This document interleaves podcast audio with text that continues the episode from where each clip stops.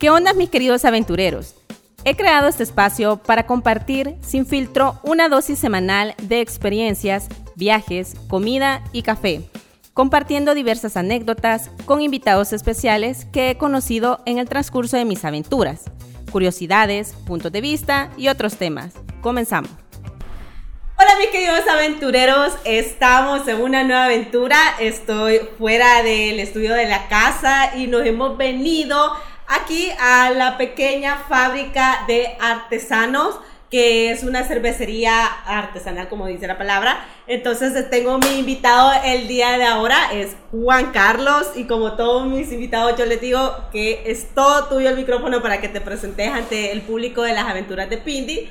Eh, que de verdad en todas estas aventuras nos hemos conocido, estamos aquí compartiendo, nos hemos metido un poco en este rollo de, de conocer más sobre la cerveza artesanal del Salvador. Y pues hoy la cerveza que tenemos aquí es hasta Cojutepeque, ¿verdad? Hasta Cojute, se vinieron al, al, al, a la ciudad del chorizo y las neblinas. Exactamente, así que es muy conocido en nuestro país eh, esta área por sus chorizos. Por sus chorizos, sí, bienvenidos, bienvenidos. Entonces estoy súper contenta y es todo tuyo el micrófono. ¿Quién es Juan Carlos? ¿Cómo es? Bueno. eh, surgió esta marca? Bueno, eh, bueno, soy Juan Carlos Umaña, fundador y maestro cervecero de Artesano Brewing Company. Eh, yo de profesión no tiene nada que ver con la cerveza. Eh, soy ingeniero mecánico. eh, graduado también de piloto de aviador y panadero de oficio. Lo que pasa que en, en la cuarentena, eh, bueno, ya se venía, ya se venía hablando con unos amigos Ok. eh, la aventura que podríamos emprender si hacíamos cerveza artesanal. De hecho, nosotros eh, no conocíamos muchas más marcas que si que no fuera Cadejo y Cibar. Que eran las más famosas. que eran las más famosas y las más grandes aquí en El Salvador. Entonces eh, quisimos aventurarnos en esto y pues empezamos a estudiar. Toda la, prácticamente la cuarentena me la pasé estudiando. Me la pasé estudiando cursos, más que todo un mexicano, eh, y cursos gringos.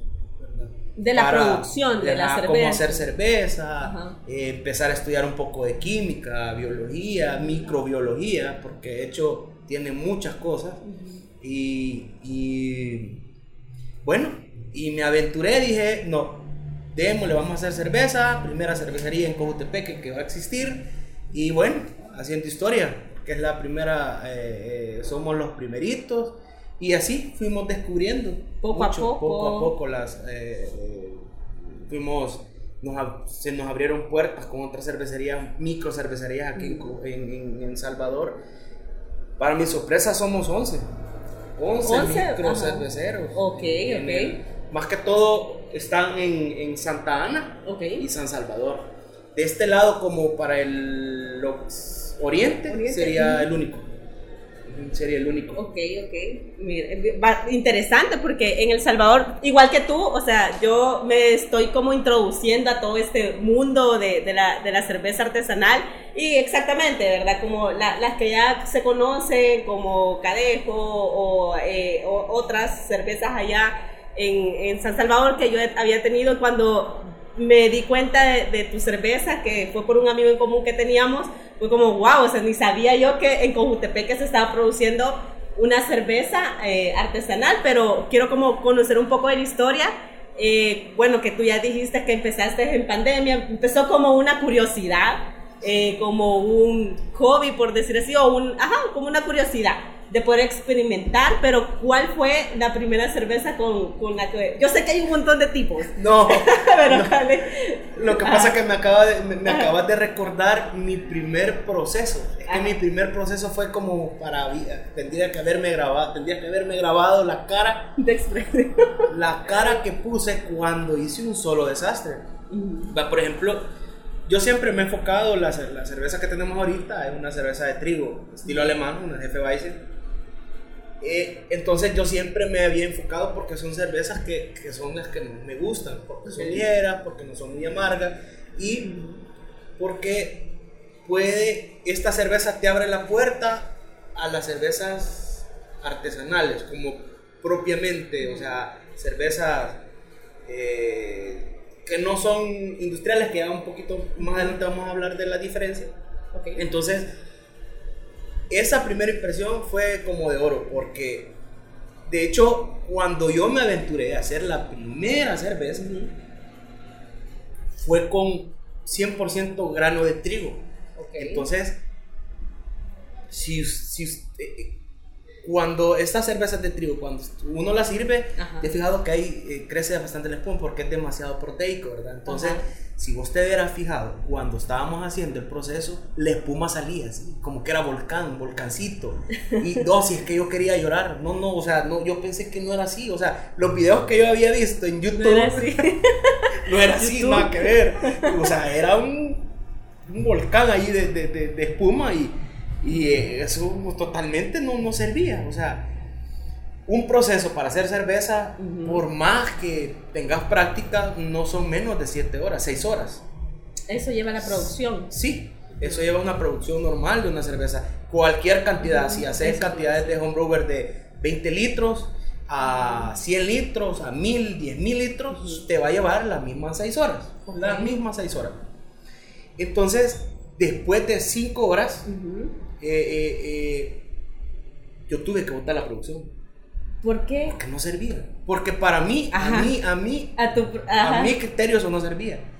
Y, Por lo que te había visto en los bigotes. Ajá, cabal. Y, ajá, exacto. Entonces, este, yo soy demasiado como perfeccionista. Entonces, a mí me gustan las cosas que cuadren bien. Entonces, y, y mi socio me decía, no, que fermentémosla. No, no, no, eso no sirve, no sirve, no sirve ni tampoco tenía en ese entonces no tenía la idea de qué tipo de, este, de levadura usar. Exacto. O sea, era algo eh, así, meter, meterte en un mundo que no te conoce, sí, que no conoces. Así fue. Entonces, por eso te digo, mi expresión cuando hice mi primer proceso vale oro porque lloré, o sea, en esto he llorado, he reído, he disfrutado, he hecho muchas cosas pero sí, o sea, lo, como dicen, los principios cuestan y ahorita, eh, gracias a Dios, pues eh, ya la cerveza ya se empezó a dar a conocer y, pues ahí vamos, ahí vamos, creciendo poco a poco. No, y, y, la verdad que, mira, yo como poca de verdaderamente experiencia y precisamente esta cerveza que estamos probando ahorita, eh, fue la primera que en, en, otro lugar yo probé como el estilo y que, mira, si usted quiere introducirse a este mundo, esta no la va a desencantar. Y efectivamente, o sea, la, de tu marca a mí me ha gustado un montón. Tiene sabores bien intensos y bien sutiles, bien suaves. O sea, refresca al momento de, de, probarla.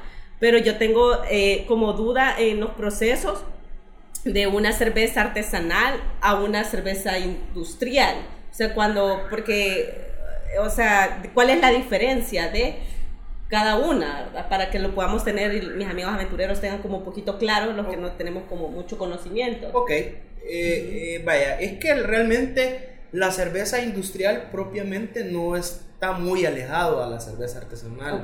Lo que pasa es que los procesos son como propiamente dice la palabra más industrializados, ¿verdad?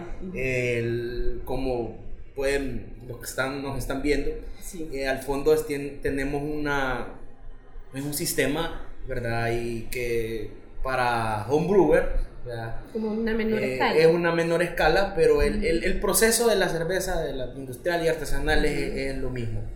Pero lo que pasa que en las industriales eh, se manejan dos tipos, bueno, en la cerveza hay dos tipos de familias bien grandes. Ok. Están las lager y están las ale. Okay. Las lager son de fermentación baja y las ale son de fermentación alta. Okay. Entonces las industriales, las que industrializaron más fueron las lager. ¿Por qué? Porque es una cerveza que es mucho más ligera, okay. es mucho más refrescante y entonces se consume industrialmente. Mientras que estas cervezas artesanales eh, nos enfocamos más en la familia ale. son Ah, más ok. rápidas, pero son un poquito más pesadas. Eh, eh, no, hay unas cervezas, por ejemplo, las Porter, que son un estilo inglés, que, que, eh, puedes tomar perfectamente tres, pero ya la cuarta como que te va a costar un poco más pasarla, ¿verdad?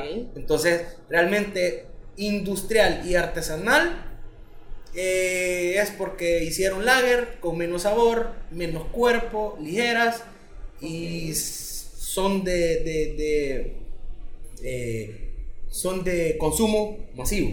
Ah. Mientras que una, una artesanal es como más sabor, más complejidad, más cuerpo. Se juega ¿Verdad? más. Sí cierta juega, manera. sí juega más, pero lo que pasa que aquí en Latinoamérica pasa un, un, un, un- un Fenómeno. fenómeno que nosotros, eh, eh, por ejemplo, eh, la cerveza artesanal propiamente en Alemania no existe. A mi Ok. parecer, a mí, ¿por qué? Porque si, estos estilos siempre han existido desde 1800. En Estados Unidos, eh, en Estados Unidos empezaron a hacer, eh, como te dije, nacieron ahí las cervecerías artesanales, pero empezaron a hacer cervezas que de ellos nacían, o sea, no se guiaban en un estilo propio. Ok. O sea, porque en, el, eh, en, el, en la cervecería, en la, eh, perdón, en las... En el mundo de la cerveza hay una guía que se llama BJCP y es lo que te digo, hay un fenómeno aquí en Latinoamérica que todos nos, la mayoría de cerveceros, yo no, Ajá. se apegan tanto a una guía que ellos no producen una cerveza que ellos le, que les nazca, ¿va? le voy a poner esto, le voy a poner lo otro, sino que Siguen Toman- una línea. toman, ajá, Ujú. toman esa guía y es la Biblia. O sea, si te salís de aquí ya no es eso. Si te salís, o sea, Salen de los parámetros. como salen que- de los parámetros. Y el mismo, te voy a explicar algo raro, y el mismo, el mismo que hizo la, la, la guía, apellido Gordon, él dijo de que la guía esa no es como, no es una guía definitiva para hacer una cerveza. Si vos querés ponerle chapulines o grillos en una cerveza, ponele. Ajá. O sea, es, es lo que vos te nazca, porque la cerveza es que a vos te va a identificar. Va, por ejemplo, yo hice pruebas y, y hay gente que mucho le gustó. Hay una cerveza que, que no sé si saben, aquí en Cojutepeque se hace una fiesta en enero, que ¿no? es, es honor a San Sebastián Mártir, Ok. y se hace una fiesta de la caña, o sea, sale una reina de la caña de azúcar. Ah, ok. Entonces hice una cerveza inspirada Mira. en las cervezas belgas y porque en las cervezas belgas le agregan un tipo de dulce. Ok. Entonces a esa cerveza yo le agregué eh, panela, Ah, dulce de atado. ¿sí? Interesante. Y sí. Ajá. Eh, fui evolucionando y la dejé, pero es, sí, esa fue mi primera cerveza.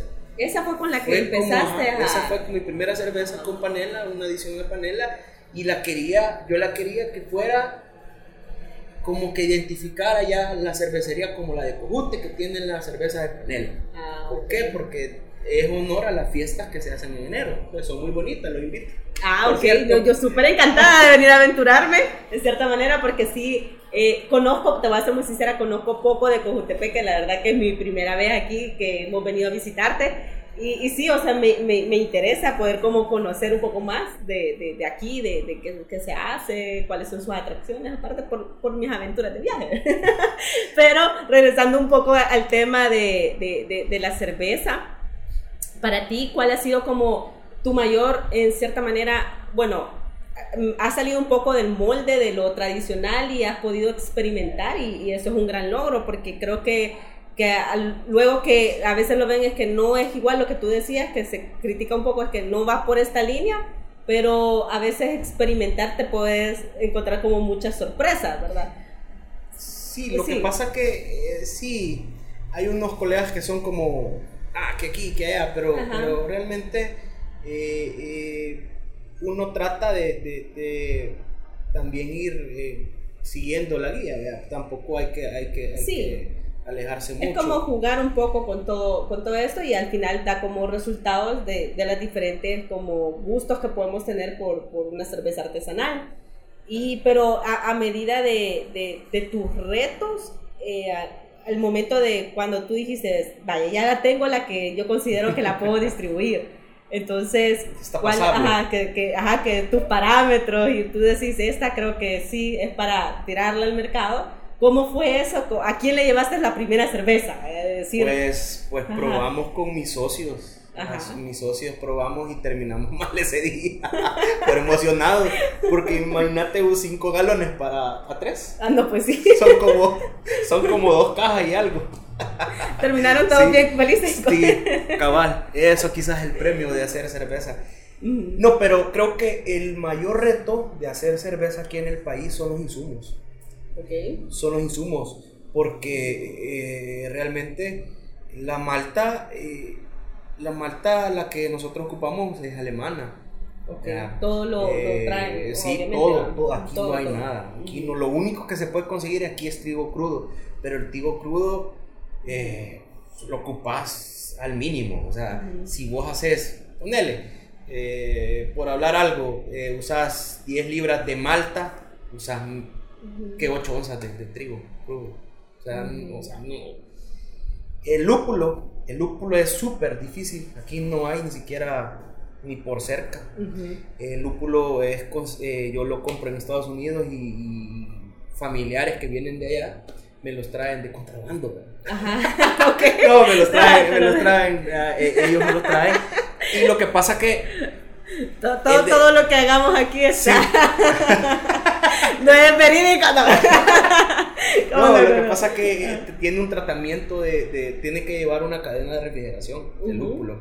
Entonces, entre el viaje de, allá hasta acá sufre un poco de, deterioro, pero... Esa era mi pregunta, fíjate que si cuando tú traes estos productos que no están aquí, eh, sufre algún cambio o, pasa por algún porque no es igual como comprarlo allá. Sí, claro, nada que ver, o sea, vaya, por ejemplo, se los compramos a los productores de Estados Unidos, pero directamente, pero como te digo, el lúpulo necesita un una cadena de frío que hay que respetar. Entonces, eh, prácticamente, pero ahora, o sea, ahora es mínimo, porque los eh, empacan al vacío o vienen empacados con ambiente controlado, dicen ellos, que los empacan con, con nitrógeno, me parece, para que el ambiente no, eh, no le afecte la temperatura propiamente al lúpulo, sino que eh, puede durar unos 3-4 días ah. al ambiente, así con esos empaques especiales. Entonces, eh, vaya, eso estamos hablando de lúpulos, eh, la levadura, la levadura sí, hay una, hay una, hay una compañía acá que, que vende levadura para cerveza, ellos están trayendo ya. Y bueno, y el agua que hay que jugársela, porque el agua, el agua es un mundo aparte. O sea, la malta hay, pone, la Malta hay maestros malteros. Esto donde O sea, es un, mundo yuca. El lúpulo, hay especialistas en lúpulo.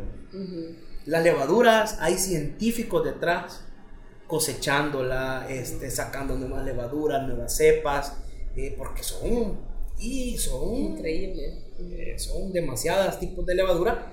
Y el agua, el agua, eh, detrás del agua hay una química tan especial porque, va, por ejemplo, si vos querés reproducir una cerveza propiamente de Múnich, va, por ejemplo, estamos hablando de una Oktoberfest, okay.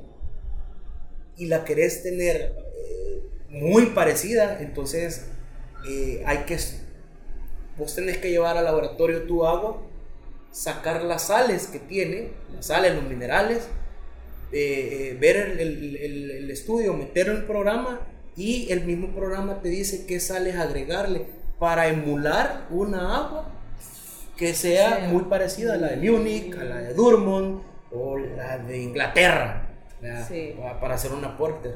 Entonces, eh, eh, también, o sea, los cuatro elementos que lleva la cerveza es un mundo completo. O sea, si empezamos a hablar de cada uno, no terminamos.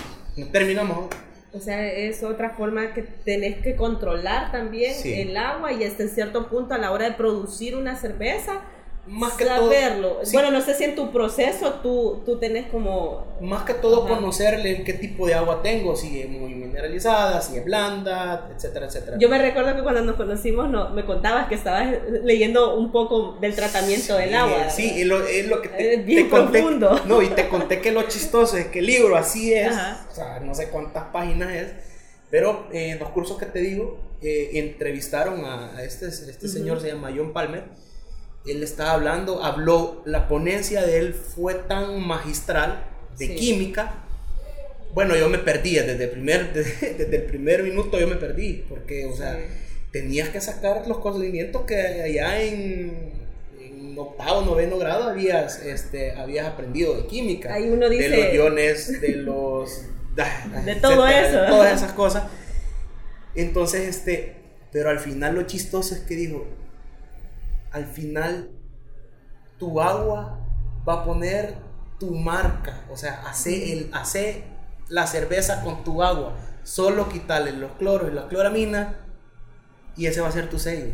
O sea, al final te dice, no te compliques tanto, o sea, De- de- o sea, no te metas, o sea, tenés problemas, o sea, tenés, tenés un problema con la malta, tenés un problema con el lúpulo, tenés un problema con la levadura, deja el agua tranquila, solo, solo filtrala, ya, ese es tu, va a ser tu sello.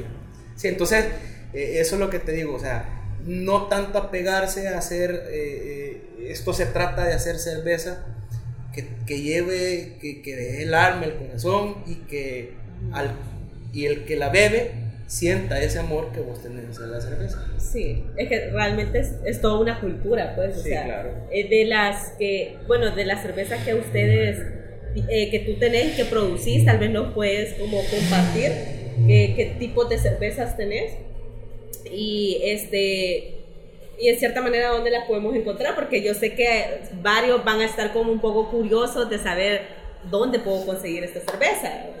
Sí, Entonces, vaya, pero- la cerveza que, que, que, que, que- que nosotros producimos eh, son dos estilos alemanes, que es la, la Hefeweizen y es la Dunkelweizen. Ok, La Hefeweizen es una cerveza clara de trigo y la Dunkel es una cerveza de trigo, pero es oscura. ok. Tienen casi que las mismas notas, pero es mucho más acaramelada la, la, la, la Dunkel. Eh, también producimos una que se llama American Ale, que es, no, está muy fuera de un estilo. La quise hacer como una cerveza eh, americana que tiene, eh, es con notas a caramelo, tiene notas cítricas por los, por los lúpulos propios de- eh, estadounidenses y una porter. La porter es un estilo inglés que yo la he hecho, la, la hice con lúpulos americanos, o sea que es una American Porter. Ok. La Porter eh, es una cerveza para mí muy pesada, entonces yo la, yo la hice un poco más ligera. Eh, de mi característica de la Porter es porque es un poco ligera y es aromática, es porque es los lúpulos, eh, ocupé los, los mismos lúpulos eh, que el American del American Ale. Eh, los pueden encontrar en Roots Bistro en Zona Rosa. Ok. Eh, la casona San Benito, la casona de Ataco, en Los Naranjos, en el café 161, parece. 1861. 1861. Hace poco fuimos. Saludos Perdón, a Fran. nuestros amigos. Perdón, Frank. Perdón. Y eh, um, la tengo en Vinil Café, que es, es, un, es un bar. el- que si lo, lo que no lo conocen los invito, es bastante bonito porque es un bar estilo alemán que se llama vinil porque la música la ponen en vinil. Ah, ¿y Sí, dónde es queda? En Almiralvalle. Ah, en ok. Almiralvalle queda. En San Salvador. En San. Salvador, sí. Entonces ahí en esos bares las, las tengo y, y- y próximamente en otros que vamos a ir poniendo en nuestras redes. Y tengo una pregunta. eh, bueno, no sé, ¿verdad? Como, el, como no tenés ni un año, ¿cuánto tiempo tenés? Ahorita ya tengo, desde que nació la idea, ya tengo, am, tengo un año, quizás un año y medio. Un año y medio. Sí, un año y medio. Pero desde que yo empecé a, a producir y vender, un año. Ok. Un año. Ajá, iba por eso mi pregunta, porque no sé si eh, tú tienes redes sociales, ¿verdad? Sí, claro. Entonces, eh, en tus redes sociales, si yo te escribo, porque va a, ser- va a salir la pregunta y te digo, yo quiero, tú puedes enviar la cerveza, Sí. tenés ese servicio para tener un poquito como claro o las encontramos mejor en los puntos de distribución. Sí, lo que pasa es que eh, eh, yo eh, eh, prefiero mejor que, que tener intermediarios ahorita porque estoy Directamente como, ajá, contigo. directamente trabajando con ellos y sí, se me hace muy difícil andar, andar como haciendo delivery, ¿verdad? Ajá, exactamente. Entonces, ajá, prefiero eh, eh, mandarlos a los, a los restaurantes que son muy buenos, son muy, muy, sí, son muy conocidos. son muy conocidos y, y- y tienen un ambiente no de, de, o sea, tienen un ambiente familiar y son bastante finos con la comida y todo, son bastante buenos. Sí, yo tengo una pregunta existencial. ¿Cómo saber qué es una buena cerveza o una mala cerveza? ¿Cómo saber eso? Es que lo que pasa no existe un- No existe la mala no existe una mala cerveza o una buena cerveza. Lo que pasa es que, vaya, por ejemplo, no sé si tus gustos, cómo, cómo son tus gustos. Por Ujú. ejemplo, a mí las, las sour beer Ok. no soy muy, muy fan. Y capaz me linchan, algún, algún cervecero me puede linchar. Pero las cervezas ácidas a mí no me gustan. Ok. ¿verdad? Entonces, no soy partidario de ellos. Aunque llevan un proceso bastante complejo.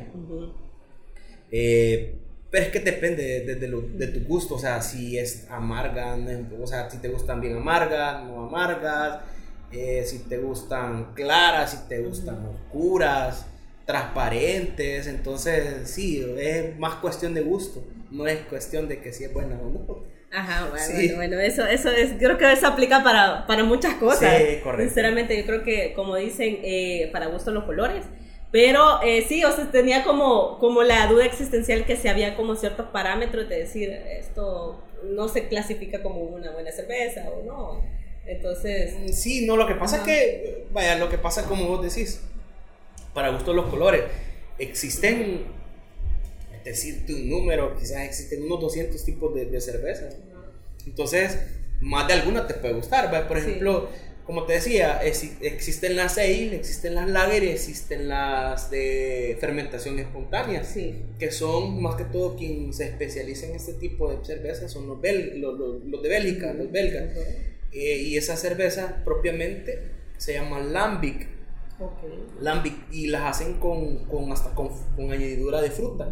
Y esas cervezas eh, no son muy ácidas. Esas sí sí me gustan, pero son como af- más afrutadas, más como un poquito tirándole al, vi- al vino. Ok.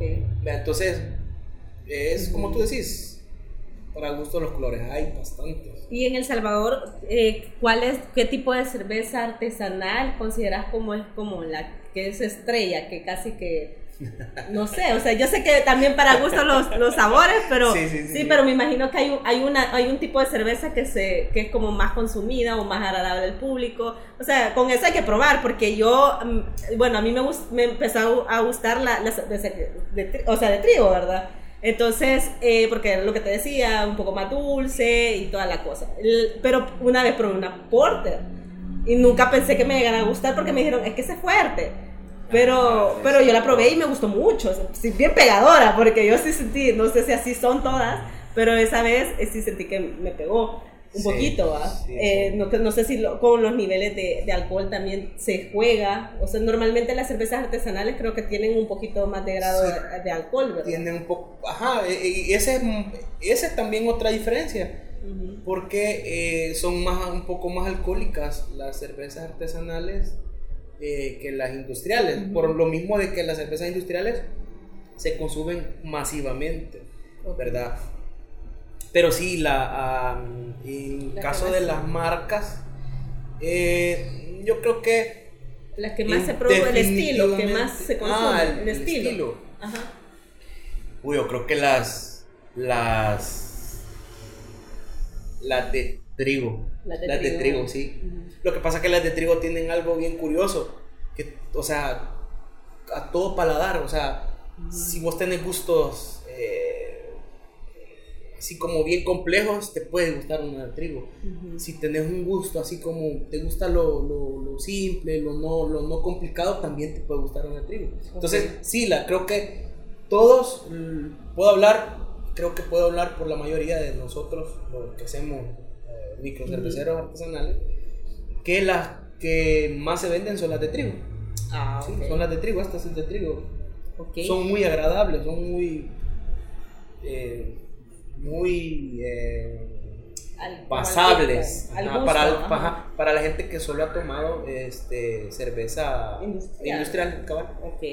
Y bueno, a pesar de tener un año casi que y medio eh, en este mundo de la cerveza artesanal, yo sé que ha ganado un premio. Entonces, Ah. cuéntanos un poco cómo fue esa experiencia, porque yo así, por, por ahí me llegó tu nombre, como hay una persona de Cojutepeque que ha ganado un premio. eh, por una cerveza y yo, ¿cómo? Y vamos a investigar quién es, y aquí Sí. estamos. Gracias, Pero, a, sí, gracias a Dios. Fíjate que eh, tuvimos la oportunidad de, de ser el, el- el- como el El Salvador fue el hogar de una copa. eh, eh, lo organizó ah, eh, un amigo, eh, se llama Bernardo. Entonces, él la organizó, eh, la Copa Cervecera Centroamericana, eh, la primera en El Salvador. Entonces, eh, eh, nos dijeron eh, si queríamos participar y que eh, teníamos que representar El Salvador, pues. Sí. Vea, entonces, porque iban a- y- y- invitaron, invitamos a Guatemala, Honduras, Nicaragua, Costa Rica. Entonces, y Panamá. Eh, ah, entonces, este, lo, aquí en, a nivel regional centroamericano, donde está lo más fuerte Es Panamá, Costa Rica y Guatemala. Sí, o sea, cuesta decir, pero lo que pasa que es, nosotros estamos muy atrasados en, en este tema porque, por lo mismo que te digo, los insumos aquí no se, no se, eh, no se encuentran fácilmente. Por ejemplo, en Guatemala hay, una, hay tiendas especialistas en, eh, se llama Brew Shop, eh, que Ok. es especialista en insumos cerveceros. En Costa Rica no se diga, en Panamá, o sea, igual. Aquí no, definitivamente. Entonces, eh, eh, este movimiento, entonces El Salvador vamos naciendo, vamos saliendo cada día un nuevo más, un nuevo. Entonces quisimos, eh, se hizo la copa para, para impulsar más este, el- el- la cultura cervecera y entonces pues me preparé, me preparé, hicimos pruebas. Eh, ¿Qué es lo que te evalúan en, en una competencia? Eh, normalmente, cuando en cerveza. Ok, sí, Ajá. es bien interesante porque aquí venimos a... te- voy a traer de vuelta la, la guía, esta guía que te digo que se llama BJCP. Ok. Entonces evalúan eh, apariencia, bueno, la apariencia no, un poco, pero el puntaje mayor es olor, sabor, ¿verdad? Carbonatación. Entonces, esa guía, el juez va evaluando según esa guía lo que te diga, lo, lo- lo que diga la guía. ¿va? Por ejemplo, esta cerveza es una cerveza de trigo.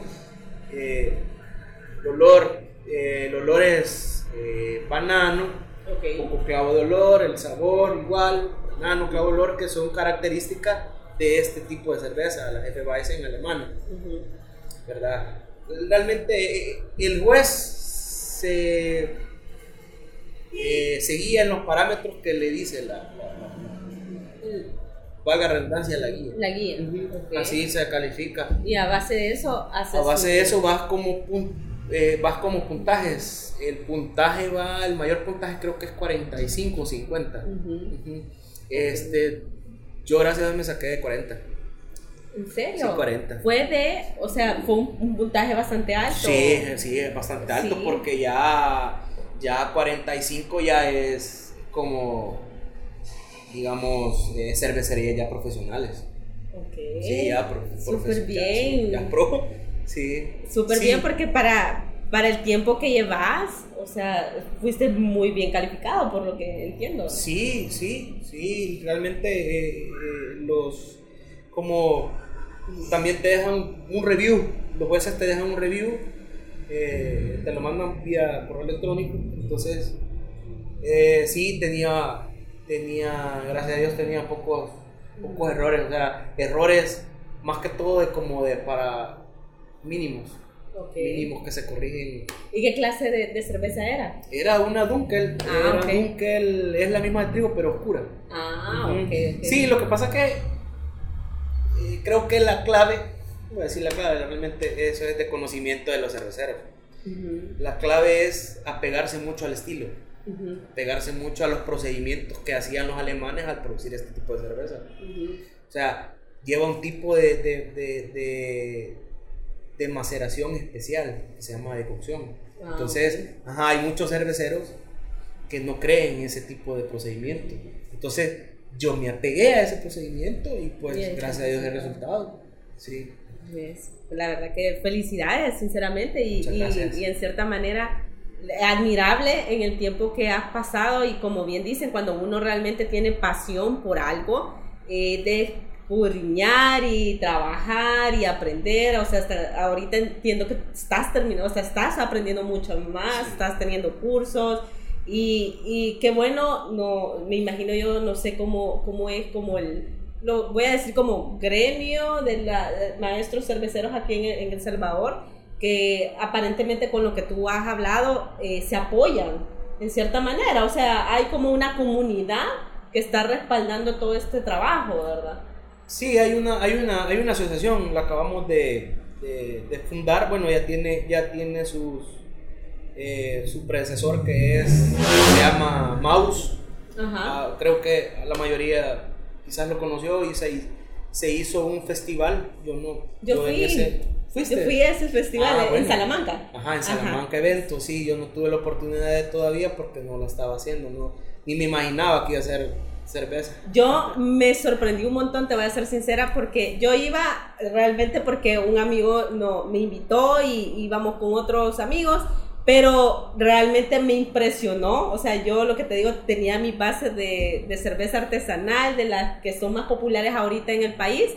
Pero en ese, ese día fue como, wow, o sea, se me abrió la mente de decir en todos lados, o sea, eh, bueno, aquí en Cojutepec, que bueno, en, en, ese momento no, pero sí habían otros pequeños eh, productores de diferentes, ahí conocí, bueno, no conocía la cerveza Torgos, ahí la conocí, y ajá, de Chachuapa, entonces fue como, wow, o sea, es algo que, que, que no lo podemos ver tal vez... Eh, por, por, tal vez uno que está tanto en ciudad, por decirlo así, o, y no es por tanto sino que eso, sino que Tal vez porque no estaba muy metida en el medio, no me daba cuenta de, de, cómo iba creciendo esa comunidad. Y yo me quedé súper sorprendida porque ahí encontré cervezas que jamás en mi vida la, la, la había, estaba la noble también, me recuerdo. De San Salvador. entonces, y, y wow, dije yo, o sea, hay una comunidad detrás de todo eso y por eso me, me, me he experimentado también o querer la ganas de poder conocer porque es propiamente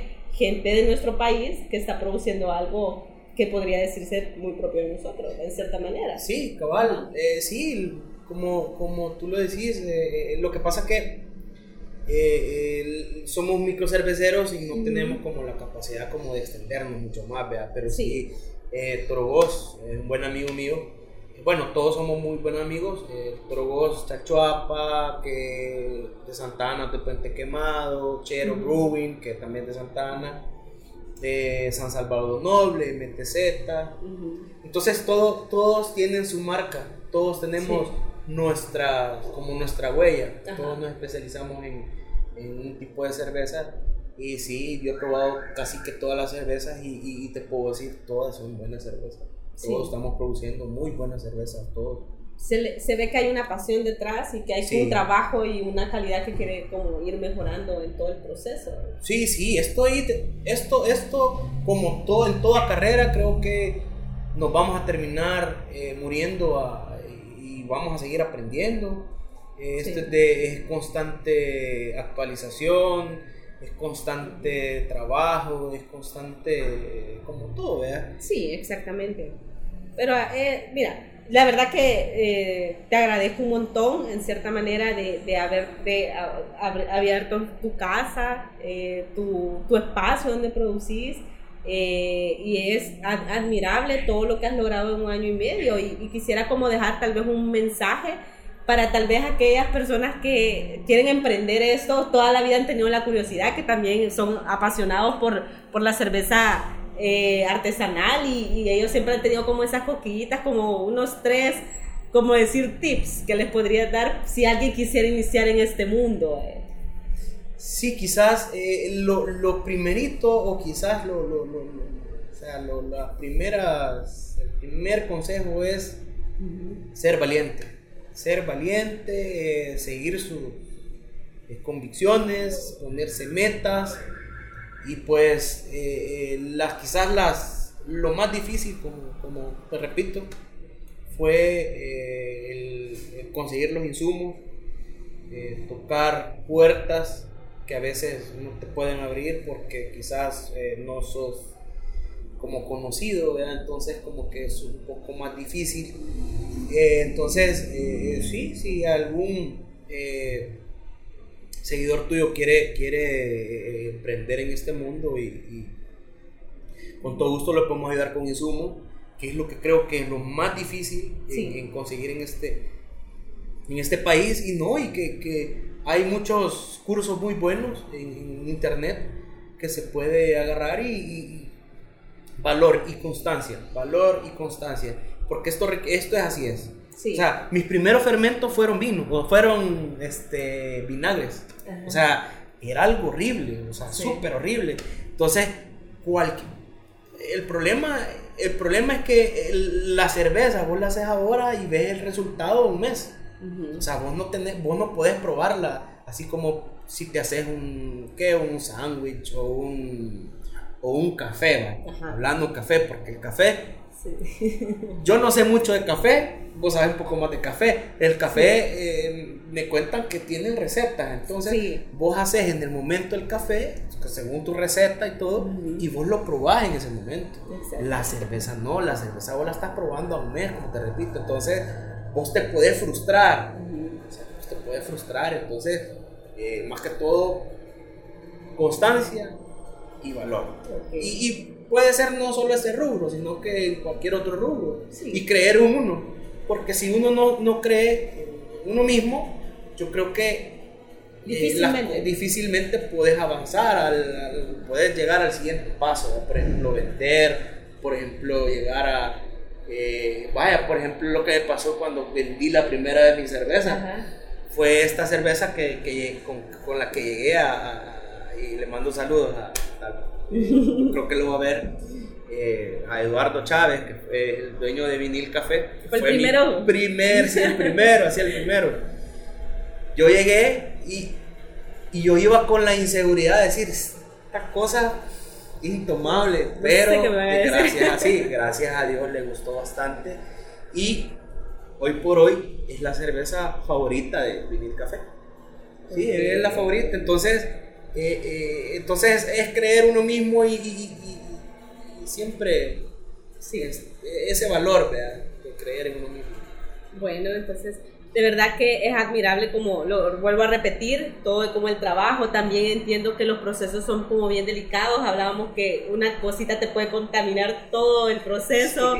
Y, y, creo que como lo que decís, es una constancia y decir, no me voy a rendir, o se pasó esto, sacudirse, levantarse, y seguir eh, produciendo, ¿verdad? Sí, que, que, lo, que pasa es que en, en, este mundo lo más, lo más, yo creo que lo más difícil y lo más frustrante para un cervecero es no, no, el, no es el, el, el proceso en sí, sino que el 75% del tiempo de un cervecero es limpiar, limpiar, limpiar. O sea, antes de hacer la cerveza tenés que limpiar Después de la cerveza, después que cocinas la cerveza, tenés que volver a limpiar, dejar todo bien limpio, porque si no puede haber.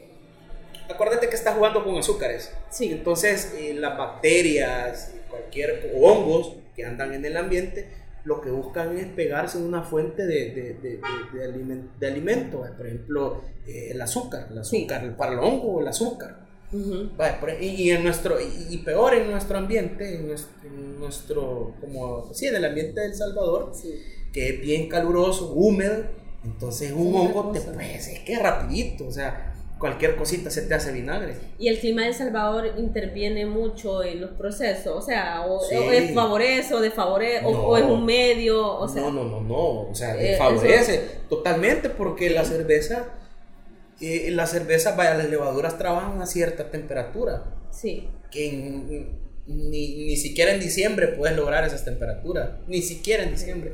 O sea, son temperaturas demasiado bajas porque, vaya, por ejemplo, las, esta cepa, esta, la cepa, esta cepa para hacer esta cerveza de trigo, son de las que trabajan un poco más alto, pero estoy hablando de 21 22 grados centígrados. Por ejemplo, aquí en El Salvador se manejan 28, 27, entonces una levadura no te va a trabajar, o sea, va a, va a ser una explosión total, entonces va a ser un desorden total esa levadura